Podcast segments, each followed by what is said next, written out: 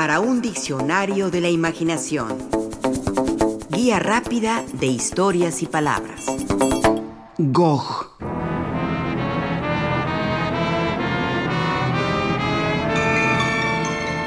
Esto se lee en el Apocalipsis. Cuando se terminen los mil años, será Satanás soltado de su prisión y saldrá a seducir a las naciones de los cuatro extremos de la tierra, a Gog y a Magog, y a reunirlos para la guerra, numerosos como la arena del mar.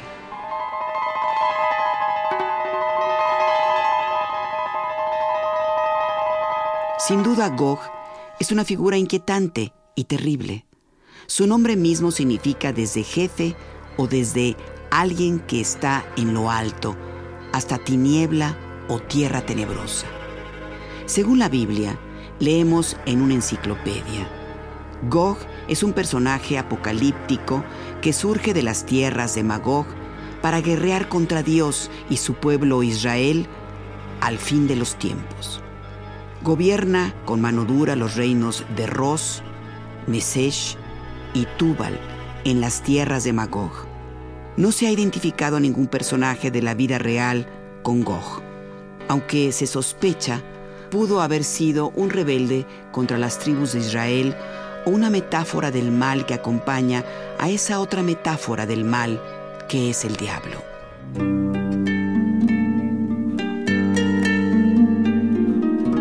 En la Biblia, el profeta Ezequiel lo presenta como un enemigo repudiado por Yahvé, el Dios, el Señor de los hebreos, por ser amigo y cómplice de Satanás.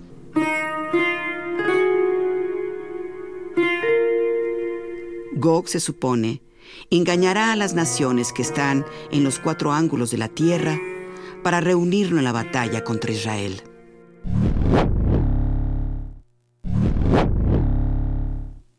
El escritor italiano Giovanni Papini tuvo en mente a Gog, este personaje bíblico, tan apocalíptico, tan temible, tan amenazante, para confeccionar uno de los grandes personajes de la literatura moderna. No miento al decir que con él creó un clásico literario, uno de esos libros que sin importar lo viejo que sean, han de continuar leyéndose. Este libro es Gog y fue publicado en 1931.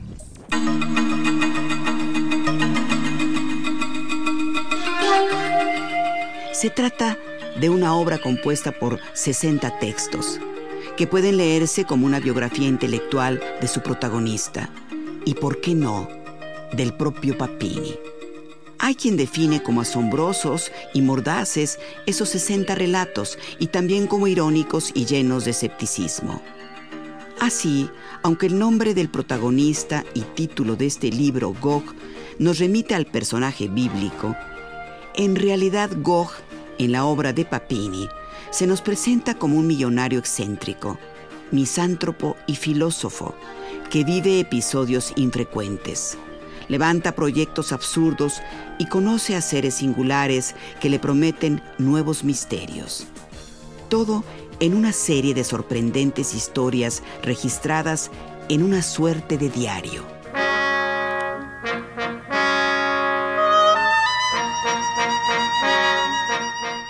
El personaje de Gog es tan excéntrico y tan loco que el mismo Papini tuvo que inventar un texto donde describe su encuentro y filosofía de la vida. Así empieza esta confesión que es el inicio de la curiosa, rara y extravagante biografía de Gog. Me avergüenza decir dónde conocí a Gog. En un manicomio particular. Fue allí con objeto de hacer compañía a un joven poeta dálmata, a quien la pasión desesperada por una sombra. La amada era una reina de la pantalla y únicamente en la pantalla le había sonreído. Condenaba al delirio. Como ordinariamente estaba tranquilo, el director de aquella casa para locos pensionistas, enano de estatura pero elegante por su carnosidad, nos permitía estar juntos en el jardín. Aquí y allá a la sombra de los cedros y de los castaños de Indias, había mesas redondas de hierro y sillas, como en los cafés. Enfermeros pálidos, vestidos de blanco, transcurrían por los paseos disimulando su vigilancia.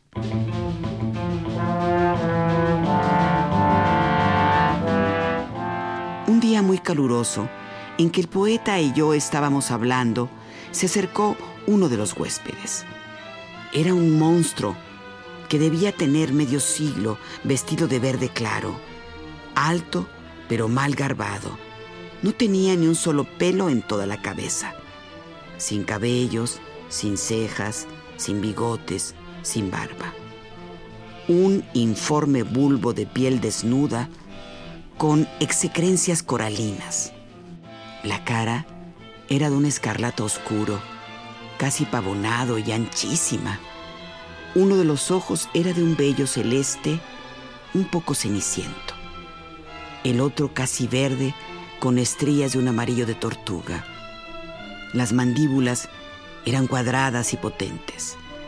Los labios, macizos pero pálidos, se entreabrían en una sonrisa completamente metálica, de oro. De aspecto monstruoso, así describe Papini a Gogh, encerrado en el manicomio.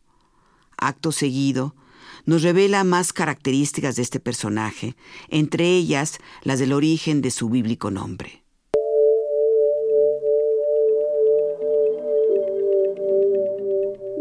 Su verdadero nombre era, según parece, Goggins, pero desde joven le habían llamado siempre Gog. Y este diminutivo le gustó porque le circundaba de una especie de aureola bíblica y fabulosa. Gog rey de Magog.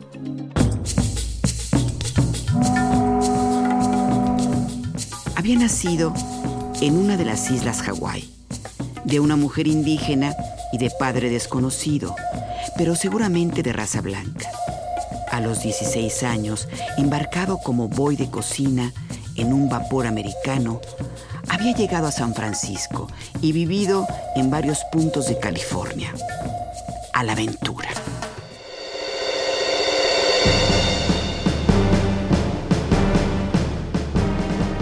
Después de algunos años, no se sabe cómo, logró algunos millares de dólares y se trasladó a Chicago. Tenía el genio de business o un demonio de su parte, porque en poco tiempo su fortuna en dinero se hizo enorme, incluso para el Ohio. Al terminar la guerra, era uno de los hombres más ricos de los Estados Unidos, es decir, del planeta. En 1920 se retiró sin grandes pérdidas de todas sus empresas y depositó sus millones, unos aquí y otros allá, en todos los bancos del mundo.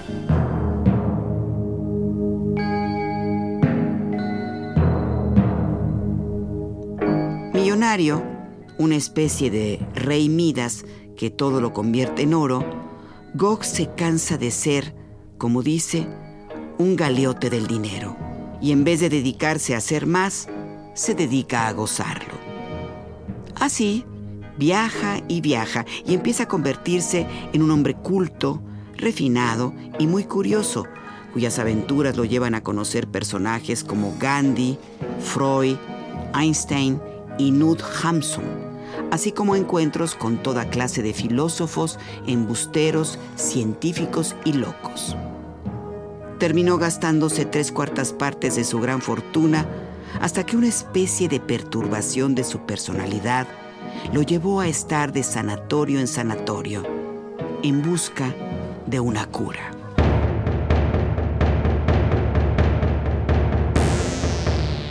Esa cura por supuesto no existe, porque si no, no existiría un personaje tan estrambótico como Gog y además porque este personaje le sirvió a Papini para cuestionarse eso que llamamos mundo moderno y a dónde conduce el alma humana. Su visión, por supuesto, no deja de estar cargada de humor, o más bien de ironía, y muy cargada de escepticismo. La civilización es una debacle y punto. Papini gran escritor diferente, original, fue admirado por Jorge Luis Borges, quien dijo, si alguien en este siglo es equiparable al egipcio Proteo, ese alguien es Giovanni Papini. Borges incluso se basó en su influencia para escribir muchos de sus magníficos cuentos.